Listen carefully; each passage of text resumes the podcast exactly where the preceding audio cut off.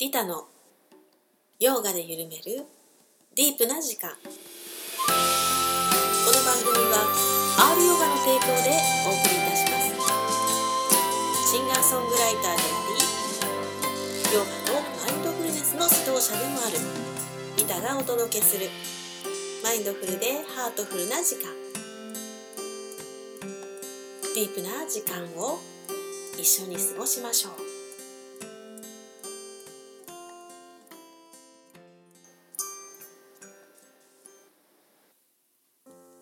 皆様お元気ですか？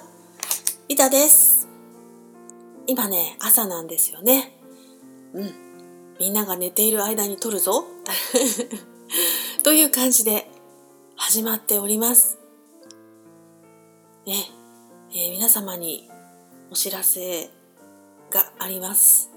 ね、えー、リタの初のですね、瞑想 CD サハスラーラがついに発売されました。イエーイ パチパチパチ ありがとうございます。おかげさまでね、たくさん予約をいただいて、あのー、もうちょっと足らないんじゃないかなっていう感じになっていますが、11月のね、1日からはね、えー、配信も始まります。Amazon とか、Google Play とか、Apple Music とかね、そこら辺でもね、配信始まりますので、ぜひ、そちらでもお願いします。CD も買って ダウンロードもするみたいなね。それ必要ないか。CD からできるか。え、あの、まあ、CD 版残りわずかですけどね、ヨガクラスに持ってきますしね、えよろしかったらぜひお求めください。なかなか好評でしてですね、このオウムチャクラ瞑想っていうのがね、入っております。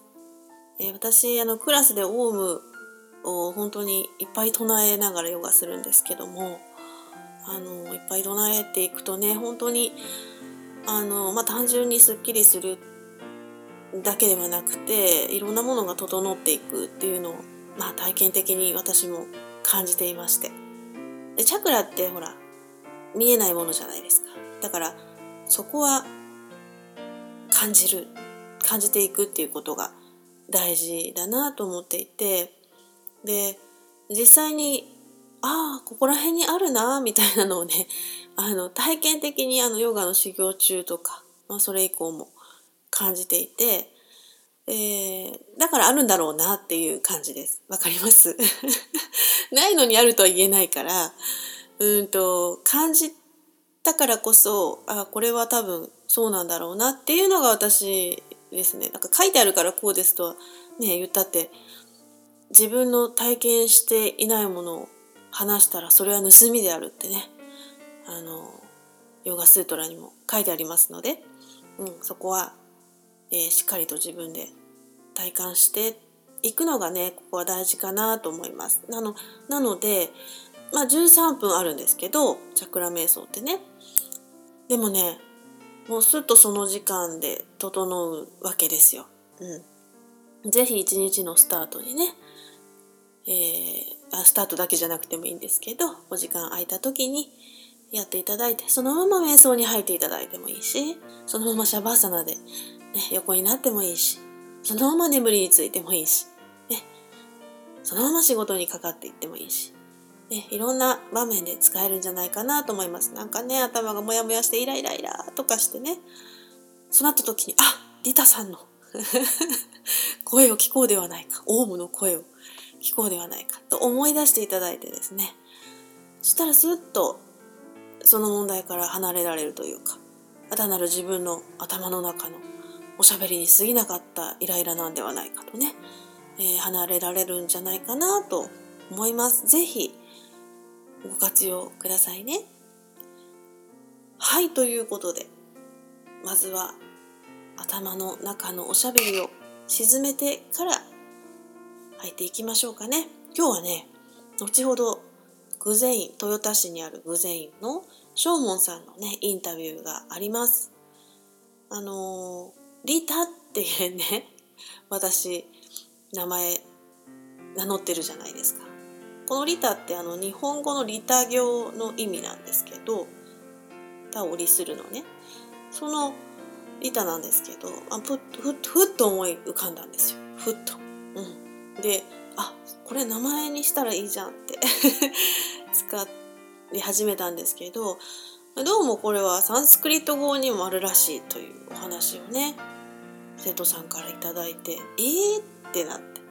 ちょっとこのその意味をねあの聞いてみようということで、えー、正門さんと学ぼうのコーナーを後ほどね やりますのでお楽しみに。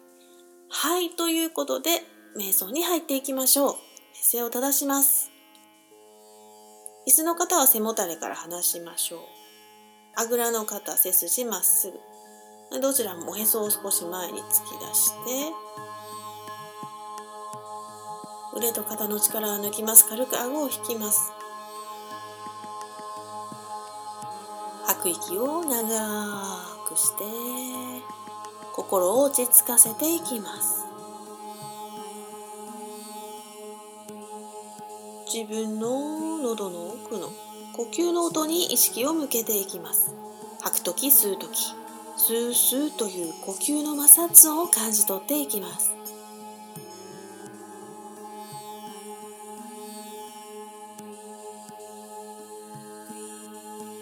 はいそれでは今日は、えー、マントラを唱えてみましょうか。ヨガの静音オームです。お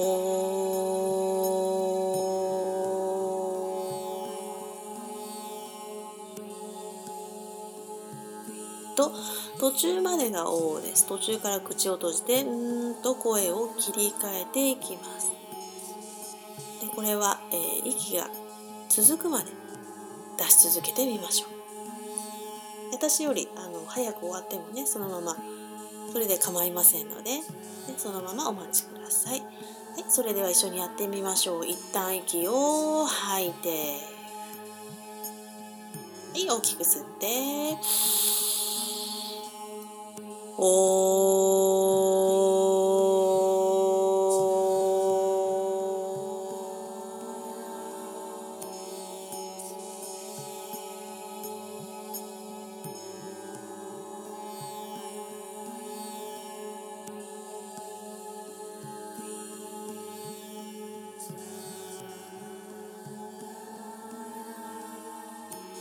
いただきましょう。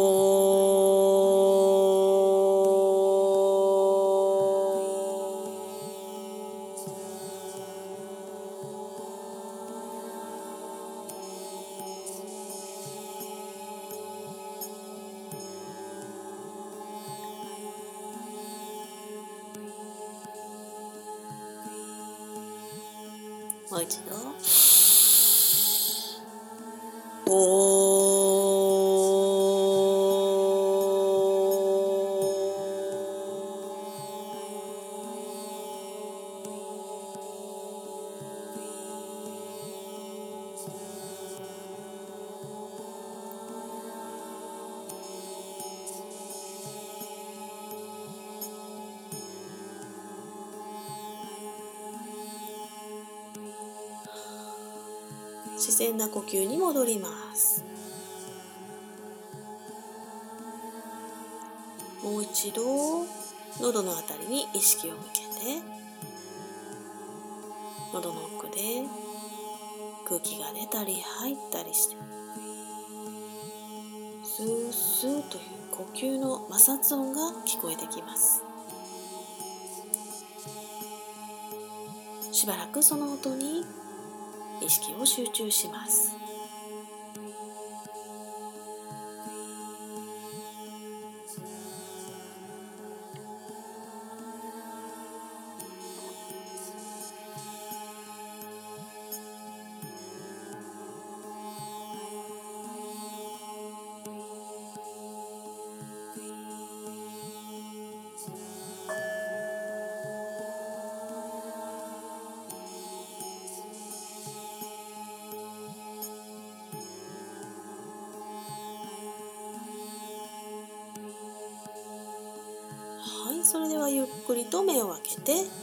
の前で合掌します。では今日はここまでです。ありがとうございました。どうでしょうかね。オウム3回唱えただけでも。なんか静まった感じありますかね。ねあのオウムチャクラ瞑想だとねこれがなんと7回だから合計21回。各チャクラに対してだから3回を7つのチャクラだから21回ですね。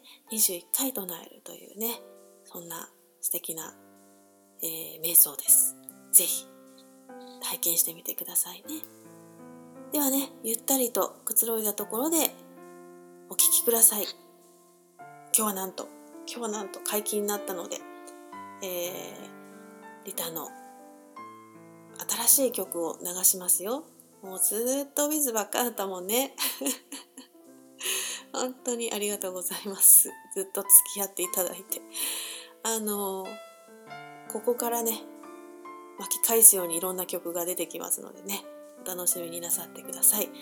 では、えー、聞いてください、えー、パーリー語のね3期英文とか誤解をね、えー、なんと群衆ビハリさんのですねインド古典音楽に合わせてですね唱えるという素晴らしい曲です。ではお聴きください。リタで「ティーサラナ」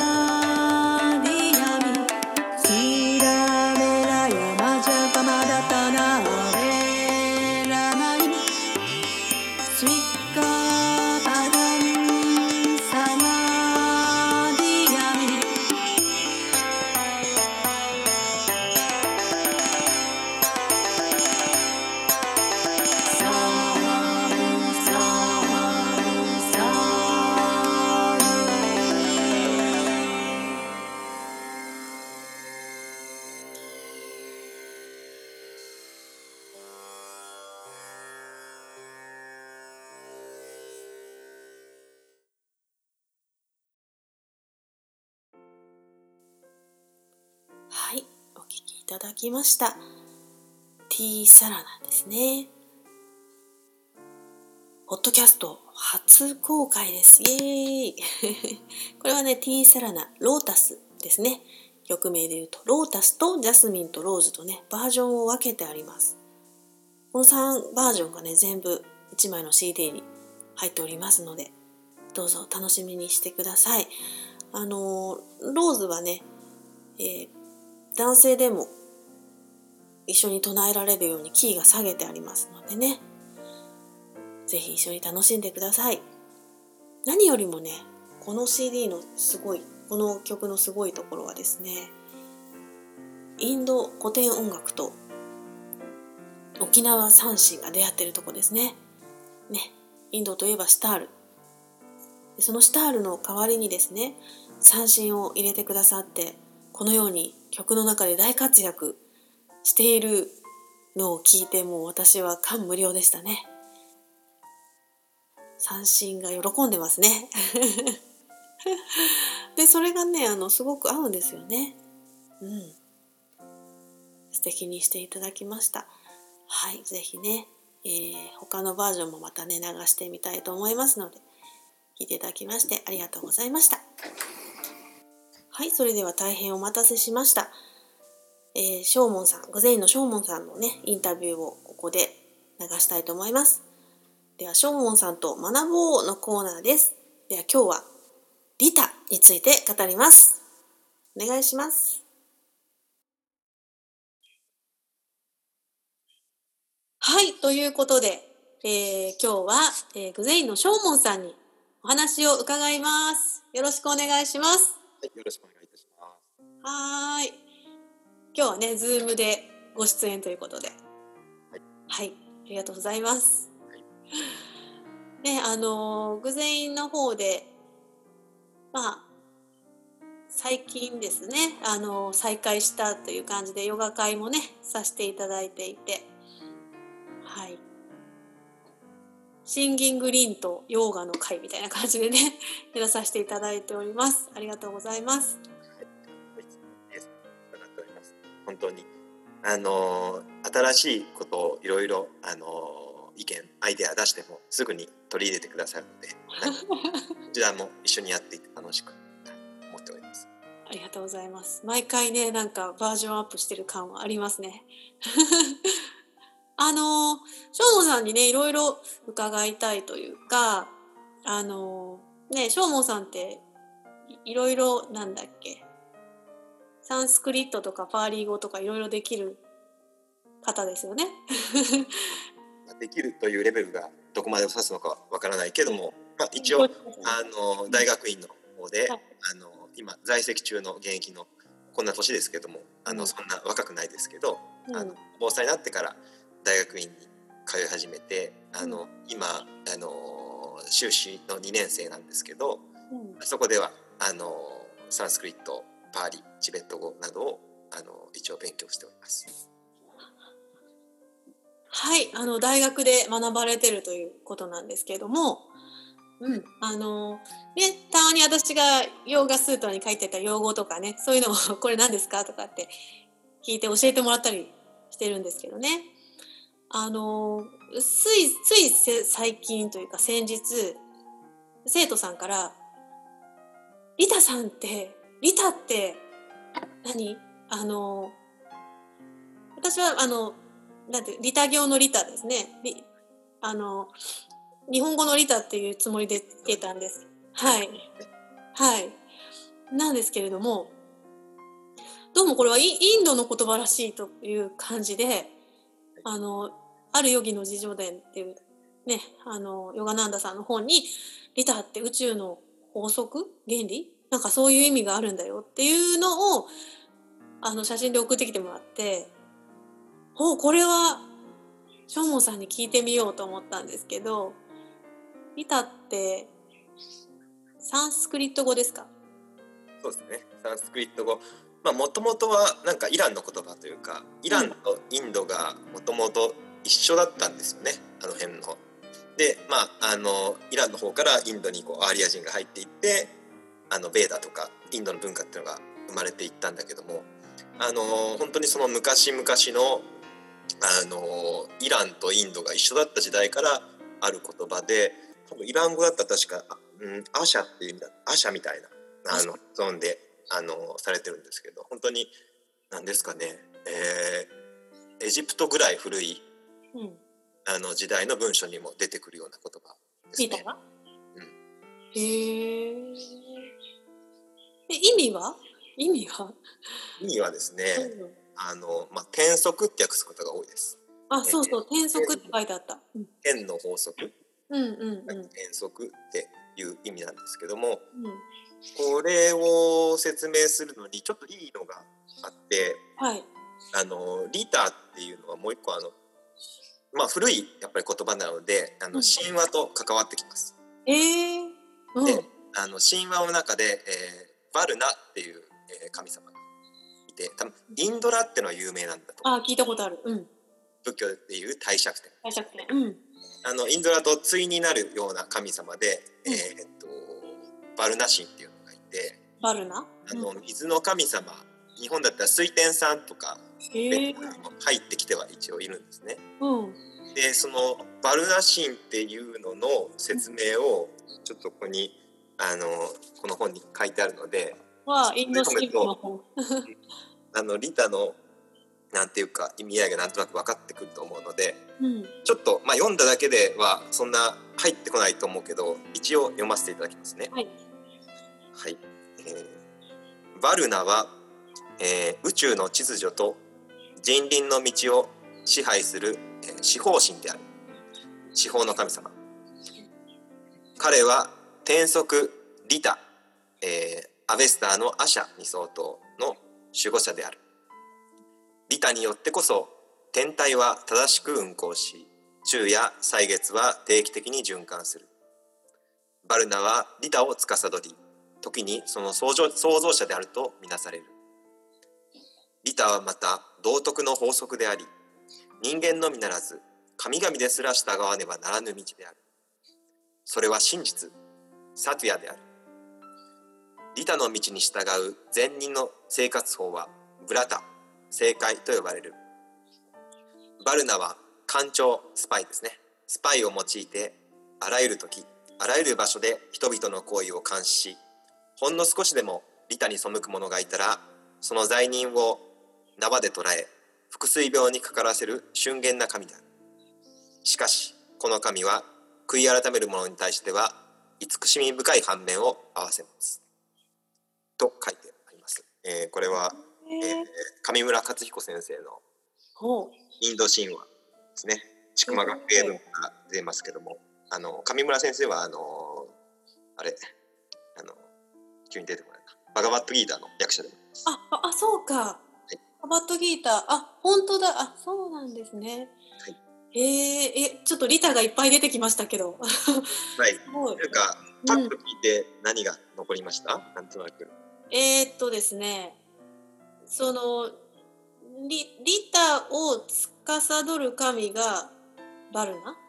そうですそうですってことですよね。それが一つですよね。うん、でリタは道徳でもあり天則でもあり。そうですね。うん。道徳って言っても、うん、なんかもう僕らがパッという道徳というレベルではなくて神々ですら従わねばならない。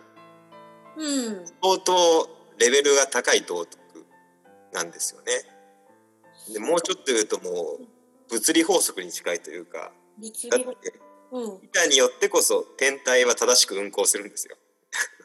そうだよね。板さんのおかげで、やばい名前負けしてるじゃん私。位が動いて昼夜と歳月が循環していくんですよ。やばいなそれすごい主なのこれ。えー、だからもうそんぐらいのなんか規則とか道徳とかいうよりもっともっと上の方のあのルールって感じですよね。この世の流れみたいな。断りだからなんかその転則のところにダダルマみたいな風に書いてあったのもあるんですけど、うんうん、そうですねやっぱりこのもう一個ダルマっていうのはとても有名な言葉でありますよね。はいあの分かんないの私もよく。仏教ではダルマっていうのは法法とか法律とかですよね。それが何なのかっていうもっと詳しく。ねあの法とか仏教とか訳されてうん。もういろんな意味に使われるんですねあの物みたいな意味も使われるしことみたいな意味でもダルマ使われうん。るんですけどダルマっていうのはうん基本的にはもうちょっとねあの人臭いんですよね人？ああ人間世界の道理なんですよあ、そうか。リタはもっと大きい感じで、天体とか宇宙とかそんな感じで。そうそうそうそう、うんうんあの人間世界の道理でうん。あの例えばあのヒンドゥー教とかあの、バラモン教であの人人生の目的はっていう問いに対する答えがあるんですよ。目的はっていろいろいろいろあると思うんだけど、うんうんうん。あのヒンドゥーとかバラモンにおいてはそれがまず4つ挙げられて、うん。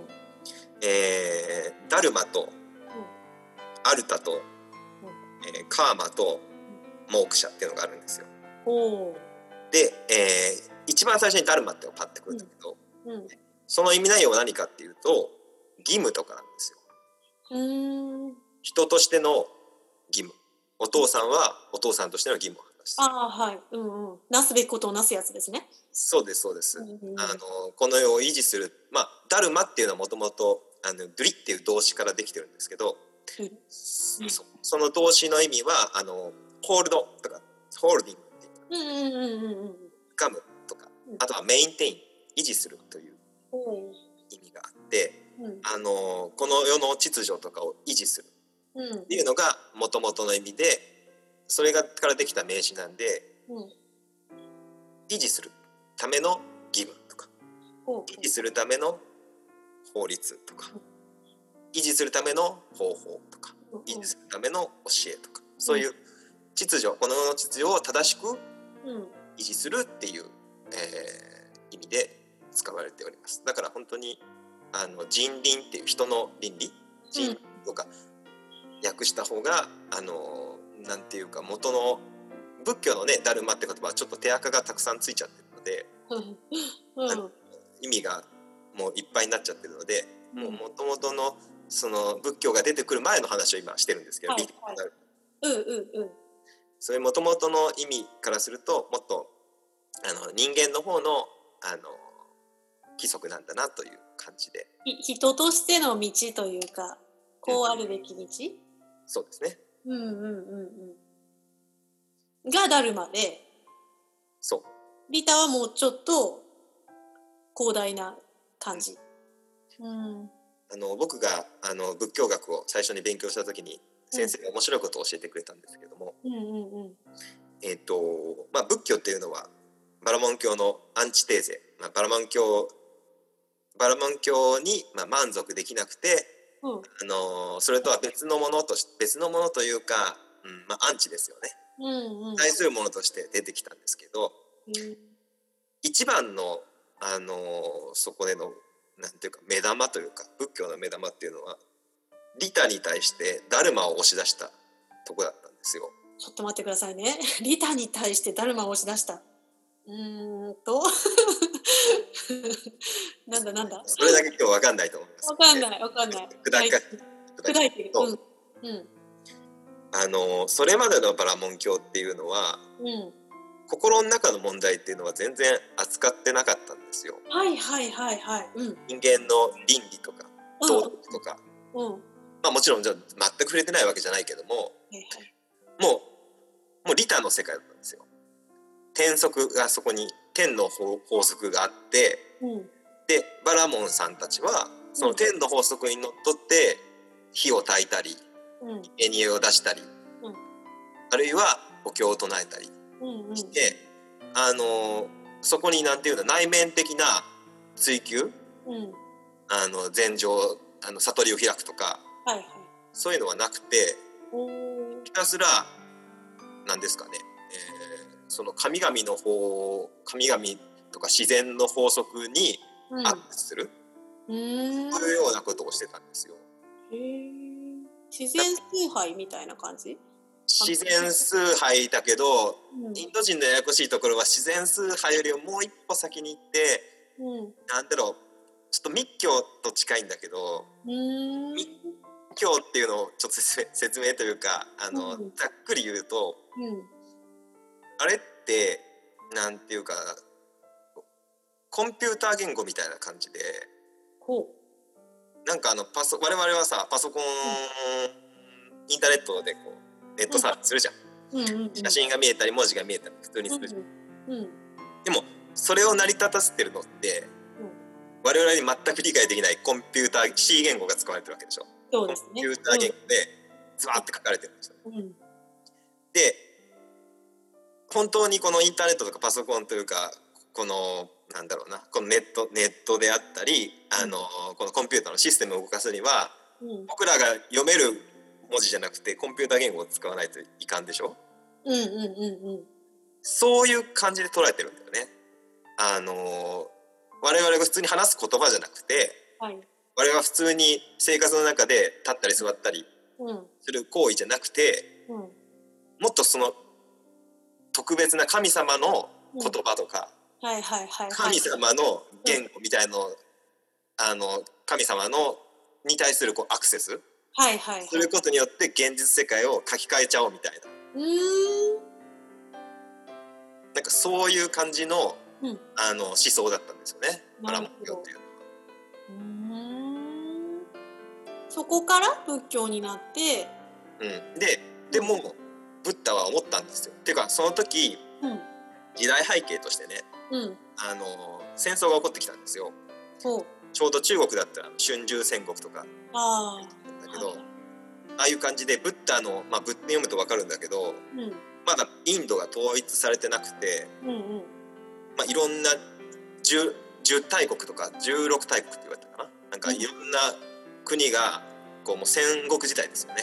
うんうんうん争ってる時代にあってうん。うんなんかバラモンさんたちはうん。その儀式とかうん。お経を唱えてたらうん。この世の中良くなるよと。うん。言うんだけどうん。あれ全然良くならんじゃんみたいな。うんうんうんこういう時代背景があったわけですよ。うんうん。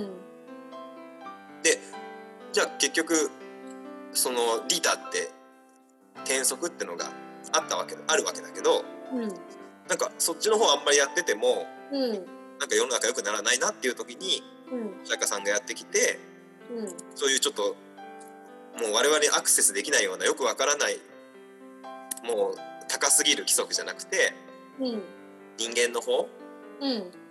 もっと善をなしてうん。悪をやめて心を清めましょう、もうはい一歩一歩今すぐ自分でできるようなうんうんそういうダルマっていう。うんうん。をあのブッダはこう押し出してきたんですよ。なるほど。もより生活にみ密着したというか身近なというか。うん、うん。もう身近だしうん。別に何の知識もいらないわけですよ。まあそうですよね。うん。あの本当にいつも言ってるけどうん。あのブッダが、まあ、根本のところはあのマインドフルネスだと思うんですけど、うんうん。あの今に帰れって教えですよね。はい。本当にあの自分の心を見て未来に未来の心配に行ってませんかと。過去の後悔に行ってませんかと。うん。現在現在に戻りましょうよと。うん。戻っていったら心が清まってうん。幸せになりますと。うん。どこにも神様出てこないですよね仏教うん。本当にこれはそれまでのバラモン教に対するこうアンチだったわけですよ。そうか。確かに。うんうん。神様出てこないわ。その前はそういう神様インド神話に出てくるような神様？そうそうそうがいっぱい。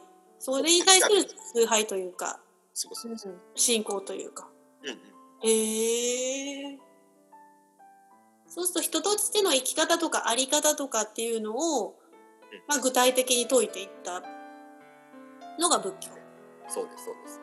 うん、全然違うね。リタの中にダルマを押し出したっていうのはそういう意味ね。あ、わかりました。先生、非常によくわかりました。そういうことか。それを私は聞いた時にとてもあす分かりやすいなというかうんうん。こういう背景があったんだなってうん。記憶があります。そうか。だから、あの、じゃあもうリタはそっちの意味でいこうかな。転足 でもねこれはもともとのなんていうかうんその本当に紀元前500年前ぐらいの話だから、うん、あそうなんだ後になると板、うん、特にダルマは意味がどんどん膨らんじゃって、うんうんうん、板と区別つかないような意味で使われてきてるんですよ。ほぼどど同じそうそうそうそう。みたいな。うんうん。だから例えばバガバットギーターの中でも、うん、ギターっていうことも出てくるし、出てくるの？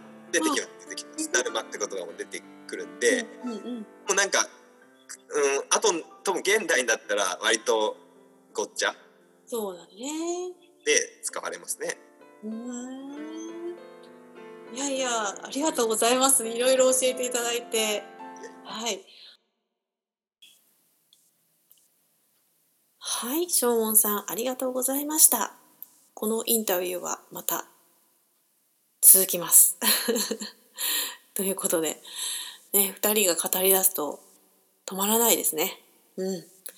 えっ、ー、と直近ではですね11月の5日木曜日ですね。その日にですね豊田市の具前院で、えー、ヨガの会をするんですけどもその時にね、えー、正門さんに静音オウムのね解説をしていただいて、えー、オウムチャクラ瞑想をしてヨガをしたいなと思っておりますでこちらの方もよもしよかったらね是非ご参加ください。でね、あの、11月の19日にはですね、偶然院の、えお重屋法要っていうのがあって、その法要の後にですね、えー、なんと、河合和直先生とリタがライブをします。イエーイ こちらの方もね、あの参加できますので、ご興味のある方は是非いらしてください。はい、ということで今日もあっという間ですね。うん。えー、新しい曲も届けられてそして、えー、リタという名前が実はもっとすごい意味があったというね衝撃の。えー、あのー、お知らせだったんですけども。よしそっちの意味にしようみたいな そっちの意味も入れようみたいな感じでね。まあこういうのもなんか縁なんでしょうね。嬉しいですね。あの素敵な意味があることが分かったので。はい。リタの名前を大事にね名前負けしないようにねやっていきたいと思いますのでどうぞこれからも応援よろしくお願いします。ということでまた近いうちに会いましょう。それではマインドフルな日々をお過ごしください。リタでした。バイバーイ。してきたけれど無駄な何もなか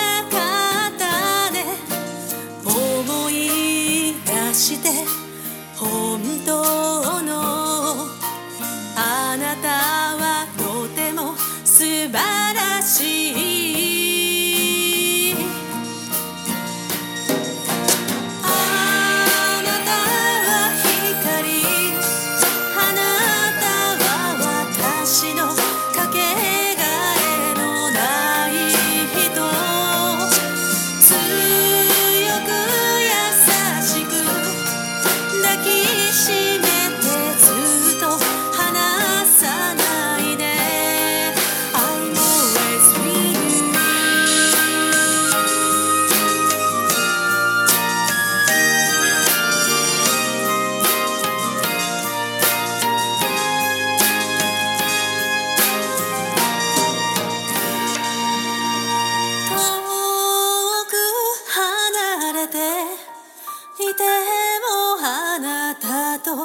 私はいつでも時を超えていつだって感じているぬくもりを